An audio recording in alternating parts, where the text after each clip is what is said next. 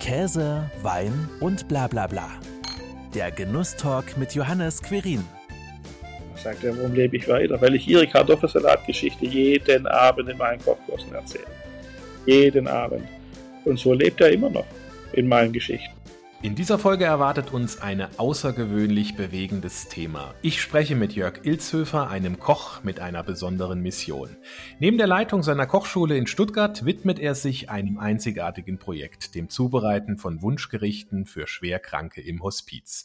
Wir dürfen gespannt sein, was Jörg uns darüber erzählt, wie Essen tiefe Emotionen auslösen und einen besonderen Stellenwert im Leben einnehmen kann. Hallo Jörg, danke, dass du dir die Zeit nimmst. Ja, sehr gerne. Hallo, hallo.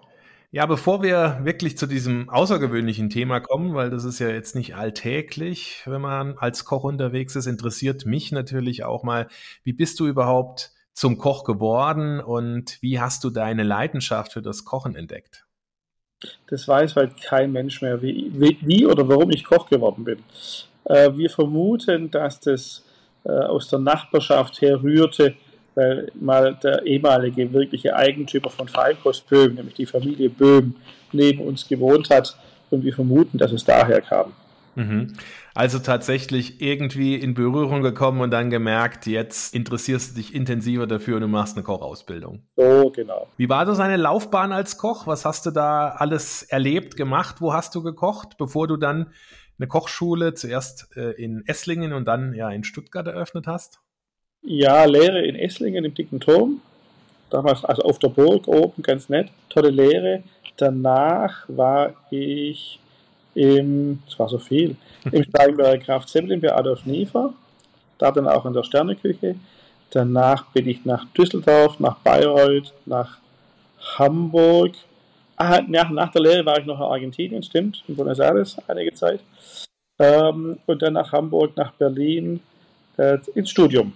Mhm. Nochmal studiert. Und äh, dann die Kochschule eröffnet. Wie kam es dazu? Nee, nee, nach dem Studium kam dann noch äh, Verkaufs- und Marketingleiter bei, Inter, bei Intercity Steigenberger, danach Verkaufs- und Marketingdirektor bei Steigenberger, danach äh, ähm, auf Schloss Solitude als Betriebsleiter, danach noch äh, Verkaufs- und Marketingleiter und Prokurist bei einer ähm, möblierten Apartmentvermietung und dann kam erst Kochschule. Also zwischendrin mal tatsächlich zwar immer noch was mit Gastronomie am Hut gehabt, aber nicht mehr direkt am Herd gestanden. Genau. Jetzt bist du ja in der Kochschule in Stuttgart beim äh, Tritschler. Äh, wer Stuttgart kennt, kennt auch den Tritschler im Endeffekt. Ja. Da bietest du ja quer alles Mögliche auch an, an verschiedenen Kochkursen. Jetzt ist es natürlich so, wir reden ja heute über ein Thema, was zwar mit Kochen zu tun hat, aber jetzt im Endeffekt ja wirklich was ganz anderes ist. Wie kamst du denn auf die Idee, für Schwerkranke im Hospiz ihre letzten Wunschgerichte zuzubereiten? Naja, es ist ja so, ähm, das war noch die Kochschule in Esslingen, da waren wir acht Jahre. Wir haben 2010 gegründet, haben auch gleich den Gründerpreis Baden-Württemberg gewonnen. Und da hatten wir eine Mitarbeiterin, die im Hospiz hauptamtlich gearbeitet hat und bei uns einen Nebenjob hatte, im Spül- und Reinigungsbereich. Und die kam irgendwann mal abends um 21 Uhr zum Dienst und dann war das Motto, oh, was war denn heute los? Äh, die Stimmung ist nicht ganz so toll. Und dann sagte sie, ja, es ist jemand gestorben im Hospiz, der wollte eigentlich nochmal geröstete Zwiebeln riechen und wir haben das nicht hingekriegt, weil so viel los und von links nach rechts und überhaupt und sowieso. Dann habe ich gesagt, er hätte dann mir angerufen, jeder Teilnehmer dieses Kochkurses heute Abend wäre ins Auto gesessen das Auto parkt neben meiner Kochschule. Ich hätte ins Navi eingegeben Hospiz. In sieben Minuten wäre jeder Kochschüler von mir mit meinem Auto dorthin gefahren und hätte diese Röstzwiebeln, die wir kurz gemacht hätten, überreicht. Also den Wunsch hätte ich erfüllen können. Und dann, ja, wenn ich es gewusst hätte, klar, logisch. Und dann habe ich äh, dem, äh, dem Diakon und der ähm, Heimleitung, der Hospizleitung geschrieben und habe mich angeboten habe gesagt, ich mache das, ich bereite letzte Essenswünsche für Sterbende zu, ähm, auf Zuruf und ähm, ich will dafür nichts, keinen Cent, wir machen das einfach so, wie es läuft. Und so kam ich dazu. Und wie läuft es dann tatsächlich so ab? Du sagst auf Zuruf, ähm, man muss ja auch so ein bisschen Planung, vorbereiten, Vorbereitung treffen, auch wenn das natürlich in so einer Lebensphase ja auch nicht immer ganz einfach ist zu planen. Also tatsächlich so aktuelles Beispiel. Heute Morgen kam der Anruf, heute haben wir Montag und äh, am Mittwoch, ob ich am Mittwoch nicht was machen könnte. Mittwoch oder Donnerstag. Und haben wir uns auf äh, Donnerstag jetzt geeinigt, weil es bei mir besser läuft und die Wahrscheinlichkeit, dass äh, der Gast, es sind Gäste im Hospiz, die sterben, es sind Gäste, und der Gast also bis dorthin noch äh, das mitbekommt, ähm, haben uns geeinigt, dass wir das Ganze jetzt am Donnerstag machen und der Wunsch war Spargel, Kartoffel, Hollandaise. Mm, und bei uns ist dann so, dass wir nicht nur für den einen Sterbenden kochen, wir kochen für alle Sterbende dort. Es sind acht Personen, zuzüglich Angehörige, Mitarbeiter, Mitarbeiterinnen und dergleichen. Wir machen also immer 20 Essen auf mittags. Wir bereiten alles bei uns in der Kochschule vor. Jetzt in Stuttgart, fahren dann von Stuttgart nach Esslingen rein ähm, und gucken immer, dass wir so Viertel vor zwölf circa dort sind, dass es so ein zwölf Uhr Mittagessen geben kann. Was war jetzt so deine persönliche Motivation, sowas tatsächlich dann auch umzusetzen? Du hast ja gesagt, das Erlebnis, deine Mitarbeiterin kam, hat erzählt und du hast direkt gesagt, Mensch, wieso hast du nicht angerufen? Aber was motiviert dich da persönlich, sowas anzubieten? Wie du sagst, ehrenamtlich. Also es ist ja so, meine Mutter starb vor, glaube ich, über 27 Jahren oder sowas. Und wir durften sie zu Hause pflegen die letzten zwölf Tage, wissentlich, dass sie bei uns zu Hause sterben wird. Und ich weiß einfach aus der Zeit, wie wichtig das ist, Kleinigkeiten zu erfüllen, kleine Wünsche. Das waren jetzt bei uns so, so Geschichten wie, ähm, sie möchte gern die und die Person nochmal sehen, ähm, oder aber ähm, ein 2 auf 2 Zentimeter großes Bruststück mit Leberwurst oder ein Schnapsglas voll mit Apfelmost vom Onkel Otto in Bergheim. Ähm, also diese, diese kleinsten Kleinigkeiten, die einfach eine gewisse Art der Glückseligkeit verbreiten und ein gutes Gefühl geben und ähm, ja, einfach auch Erinnerungen mitgeben und dergleichen. Also von der Geschichte wusste ich, wie wichtig das sein kann. Mir, mir entfiel das natürlich wieder bis zu jedem Augenblick mit der Mitarbeiterin von uns und gesagt, ja gut, da müssen wir was tun. Wenn das Leben so einfach sein kann und wir im Leben für das Sterben mit ganz einfachen Mitteln ein gutes Gefühl mitgeben können, dann machen wir das sofort. Mhm. Inwiefern hat denn deine Arbeit jetzt im Hospiz auch deine Sicht auf das Leben und den Tod verändert, beeinflusst? Also das hat mich schon vorher. Also wirklich der, der Zustand meiner Mutter und die Vorgehensweise damals, wir haben das, glaube ich, ganz gut gemacht, dann auch als sie gestorben ist. Aber ich merke es jetzt auch im Hospiz immer mehr. Ich habe meine gesamte äh, Beerdigung geplant. Äh, ich habe eine Gästeliste, ich habe Musik, ich habe einen Freund, der einen Brief vorlesen wird, wo ich kleine Anekdoten äh, von mir geben werde, oder nicht von mir, aber vorlesenderweise. Ähm, der gesamte Zeitablauf ist geplant. Es gibt auch eine Liste von Menschen, die ich nicht eingeladen haben möchte. Äh, meine Todesanzeige habe ich selber geschrieben in meinem Namen. Ich finde es ganz schlimm, wenn dann auf der Todesanzeige steht, der liebe, gute Opa, Schwiegeropa und was weiß ich was.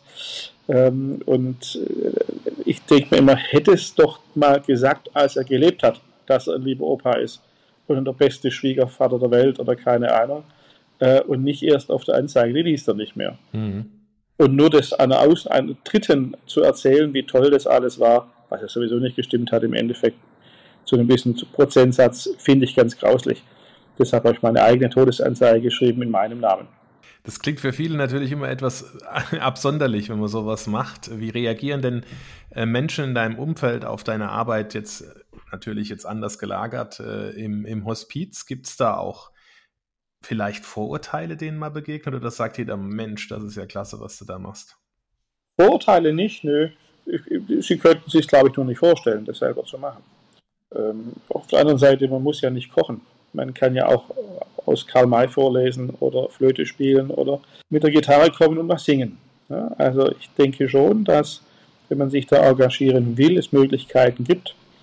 Ähm, und wenn es bloß also ohne jetzt eine ganz, ganz, ganz spezielle Ausbildung dazu haben, es gibt ja diese Sterbebekleidung, So geht es ja bei mir seit, also überhaupt nicht. Ja. Ich habe einen ganz anderen Ansatz.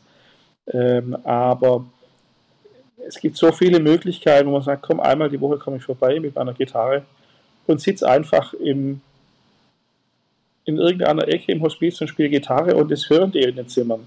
Und wenn die wollen, kommen sie raus und wenn sie können und hören dann vor Ort so. Warum soll man das nicht machen? Mhm. Spricht überhaupt nichts dagegen. Ja, also durchaus auch Motivation, einfach tatsächlich mit seinen Fähigkeiten sich in, in so einem doch speziellen Umfeld, äh, was ja viele auch nicht mit Vorurteilen, aber eher so mit Hab-Acht begegnen. Ne? Man genau. redet ja auch nicht so gern über genau. den Tod und über das, was dann da kommen mag oder wie auch immer. Ne? Und das ist ja genau das Schlimme, finde ich. Schlimm ist nicht, das Besondere. Ähm, wenn, wenn ich sage, ich habe alles vorbereitet und das, bei mir steht es eigentlich, ja, warum machst du das? Du, dann sage ich, weil ich morgen vom Auto überfahren werden kann, weil ich morgen aus welchem Grund auch immer einen Herzinfarkt kriege. Ich bin jetzt, glaube ich, irgendwie 54. Die Wahrscheinlichkeit eines Todes aus Alter ist jetzt bei mir nicht so gegeben, aber wer weiß, was morgen passiert auf der Straße. Und dann sagt jeder, äh, ja, und jetzt? Was für eine Musik wünscht sich der? Was für ein Sarg? Was für Blumen? Was hat er an? Ähm, das sind halt ganz viele Fragen. Und wenn man sich mit diesen Fragen nachher den Angehörigen es einfacher machen kann und nicht noch mehr in Depressionen fallen, in der Hoffnung, sie fallen in Depressionen, weil man will ja äh, geliebt gehen, ja. Und das sehe ich halt am Hospiz. Ähm, Menschen, die dort sind, haben, und die Angehörigen auch, haben durchaus vielleicht noch ein, zwei, drei, fünf Tage, zehn Tage, einen Monat Zeit, sich damit zu beschäftigen. Das ist eigentlich nicht schlecht. Mhm. Schaffst du da auch mit deinem Angebot auch so einen gewissen Grad an Normalität oder versucht man auch damit natürlich so einen gewissen Grad an Normalität in dieser außergewöhnlichen Situation zu schaffen? Naja, also grundsätzlich richtig, was du sagst, es ist natürlich ein besonderer Raum. Ein besonderer Raum mit einer ganz besonderen Schwingung und ganz besonderer Magie ist übertrieben, aber es ist schon sehr besonders. Und ich bin der, der da gute Laune reinbringt. Also wenn ich dann so um Viertel vor zwölf komme, dann sitzen vielleicht schon, also es sind ja acht Sterbende, acht mhm. Gäste. Manche davon können noch rauskommen zum Essen. Da gibt es so eine schöne offene Küche, wo ich dann koche. Und dann muss man es aufs Zimmer bringen. Auch vielleicht warten schon zwei, drei und sage ich, hallo, wo, wie geht's? Äh, jetzt machen wir einen schönen Mittagstisch und das, und das, wer war denn, der es gewünscht hat? Ach, Sie waren das, warum denn? Da hat ihm eine Geschichte parat. Ähm, oder derjenige, warum er sich jetzt in der Vergangenheit irgendwie Fleischküchle mit Kartoffelsalat gewünscht hat oder einen Rostbraten oder Nudeln mit Sahnesoße und, und, und Lachs drin oder dergleichen. Dann gibt es eine kleine Geschichte, dann gibt es eine Erfahrung und dann sagt die andere Person, ach, das habe ich auch erlebt und schon sind wir im Gespräch drin. Und so äh, bringe ich Normalität, ja, aber auch so, ach, so eine Un Unbekümmertheit vielleicht auch mit. Dass man vielleicht auch mal äh, für ein paar Sekunden eben seine Situation vergisst oder die dann normal wird. Genau, ja. genau. Der letzte Gast, den ich hatte, war ein Ägypter. Der wollte ein ägyptisches Musaka, ganz wichtig, mit Rosinen, das war ihm extrem wichtig. Und dann sagte er am Schluss, äh, nach, so dem, nach dem Motto, also äh, äh seine Mutter selig ist es auf Platz 2, was die Musaka angeht. Das ist ja ein absolutes Lob, ja. Ja, dann haben wir alles richtig gemacht. Gibt es denn auch so besondere Herausforderungen, äh, Einschränkungen vielleicht auch, wenn du dann solche Gerichte, Mahlzeiten entsprechend für die Gäste dort zubereitest? Äh, du hast ja jetzt ja wahrscheinlich nicht ständig ein ägyptisches Musaka so zubereitet bisher, ne? Ich habe dann auch tatsächlich eine Ägypter gefragt, was denn so das Besondere dann ist und war. Nein, also es ist tatsächlich so. Die Generation, die jetzt gerade so klassisch stirbt, die sind 75 plus. Zum, also 75, 80 plus. So. Das ist eine Generation, das ist eine Kriegsgeneration und die Flüchtlingsgeneration. Äh, da kommen natürlich Wünsche wie Königsberger Klopse. Ähm, da kommen sowas wie, wie, wie Hefeknödel, wenn man so aus der Richtung Brünn oder sowas hat flüchten müssen und so. Das kommt jetzt schon extrem. Ähm, und sonst haben wir so die Klassiker. Also ich hatte für mich das Glück, noch nie einen wirklich jungen Sterbenden zu haben. Ich glaube, die, die jüngste Dame, die war, glaube ich, 48 oder sowas. Auch jung, okay, gut, klar. Aber ähm, jetzt nicht irgendwie im jugendlichen Alter oder Kinder. Das ist auch nicht das Hospiz dafür. Also relativ normale Gerichte, die du dann ja, entsprechend total, total. dort zubereiten musst oder darfst, sagen wir so. Gibt es denn, wenn du jetzt mal sagst, das Top, das Top-Gericht, das du seit deiner Arbeit dort zugerichtet hast, was ist das? Maultaschen. Maultaschen Kartoffelsalatsoße. Ja. Also was typisch Schwäbisches. Ja, das geht dann schon. Ähm, wie, wie lange machst du das denn eigentlich? Wir haben zwar gehört, wie es angefangen hat, aber ich glaube gar nicht jetzt den Zeitraum, seitdem du das machst, hast du noch gar nicht erwähnt.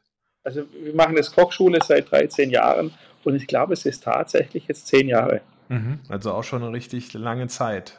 Und im Schnitt machen wir so ein, zweimal im Monat. Ja.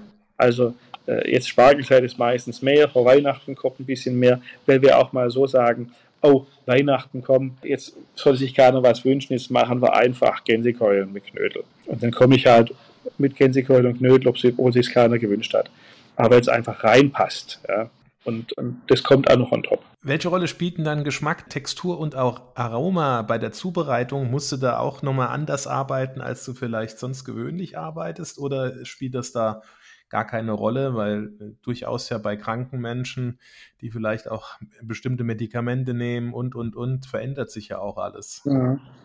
Also ich habe für mich festgestellt, dass ich etwas stärker würzen muss.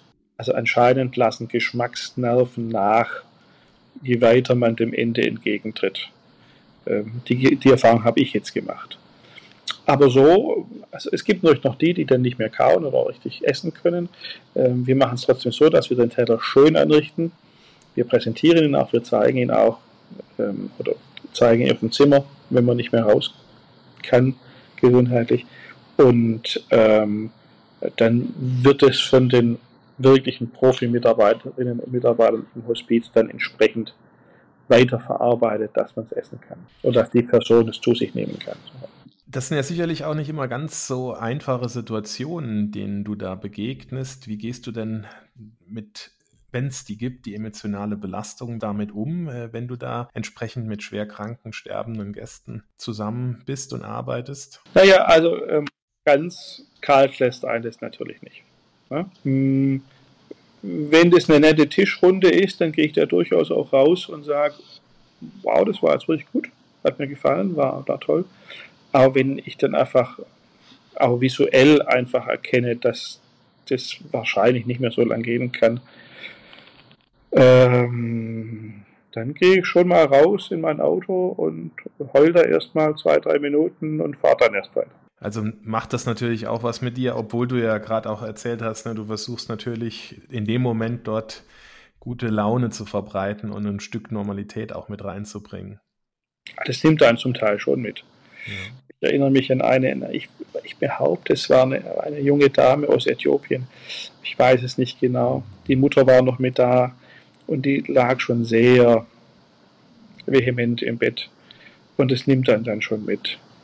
Auf der anderen Seite, ich hatte mal einen Gastronomen aus Moosberg, ganz am Anfang. Und äh, zu dem durfte ich dann auch ins Zimmer.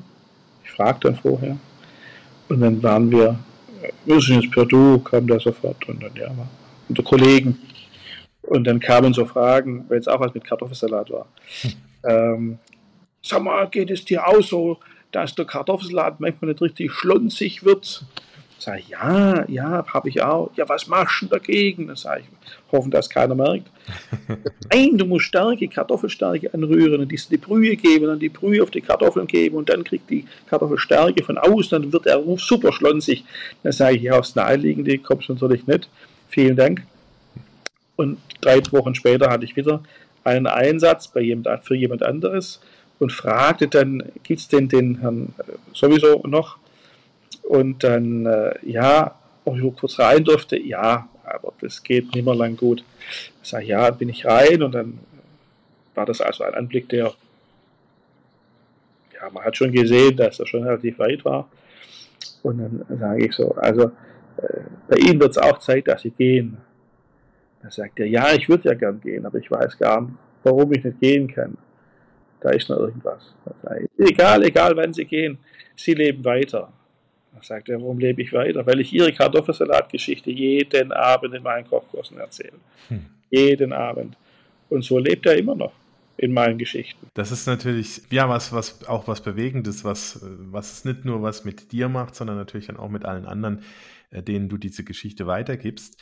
Äh, Kommunikation, du hast eben ja auch schon äh, einfließen lassen, wenn du dann da kommst, das Gericht servierst und erzählst, wer hat sich das jetzt denn gewünscht und die dann ihre Story hinter dem Gericht dann auch tatsächlich so erzählt. Welche Rolle spielt denn ähm, aus deiner Sicht so ein gemeinsames Essen und auch letzten Endes dann die, der Austausch, die Kommunikation, die über das Essen auch entstehen kann in Bezug auf das Zusammenleben und auch das Erleben von Gemeinschaft? Ja gut, also das, das kennen wir ja alles, alle selber. Jede gute Party beginnt und endet in der Küche. Ja, da, wo die Kommunikation ist, da, wo es lecker ist, da, wo es warm und heimelig ist, da, wo es was zu trinken gibt, in welcher Form auch immer, da trifft man sich, da fühlt man sich wohl und da kommt man ins Gespräch. Also in dieser lockeren Küchenrunde kommt man sich ja viel eher näher und ins Gespräch, wie jetzt irgendwie an einem Tisch, wo man jetzt drei Stunden lang dieselbe Nase gegenüber hat, die einem vielleicht sogar gar nicht passt. Aber dieses Erzählen, gerade im Hospiz, ist extremst wichtig. Ich erinnere mich an einen, einen Berliner, der mir erzählt hat, dass er sofort nach Kriegsende einen alten Wehrmachtspritschenwagen rot umgestrichen hat, mit weißer Schrift Coca-Cola draufgeschrieben hat und hat sozusagen zwei Wochen nach Kriegsende die ersten Kellerkneipen und Keller Getränkeausgabestellen mit Coca-Cola beliefert. Also war der aller, allererste Coca-Cola-Lieferant in Berlin mit einem selbst gemahlenen und ja, angestrichenen, gemahlenen Coca-Cola-Pritschenwagen. Ähm, da, da, war der noch heute stolz wie Oscar und äh, da hat er so mit Stolz erzählt, als er der Erste war. Und dann auf einmal alle anderen, ah, ich war auch schon mal in Berlin, ach, Berlin, ja, da war ich ja, und überhaupt, und wie ist denn das und dergleichen. Und schon waren wir in einer Situation drin, die sich keiner gedacht hätte, weil sie so wunderbar war. Ja, entspinnen sich dann tatsächlich einfach von einem aufs, aufs nächste oder vom einen Moment an den nächsten Moment dann tatsächlich dann einfach so, ja, Lebensgeschichten, die sich dann genau. plötzlich vielleicht auch manchmal zusammenfinden an einem gewissen Punkt, wo man sagt, ja, ich habe hier tatsächlich auch so was ähnliches erlebt oder, oder, oder. Ja.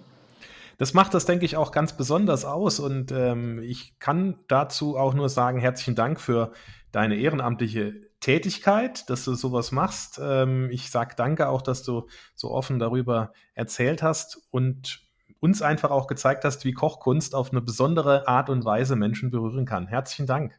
Ja, ich danke dir. Das war Käse, Wein und bla bla bla der Genusstalk mit Johannes Quirin. Dir hat dieses Gespräch gefallen? Dann abonniere den Podcast, um keine neue Folge zu verpassen.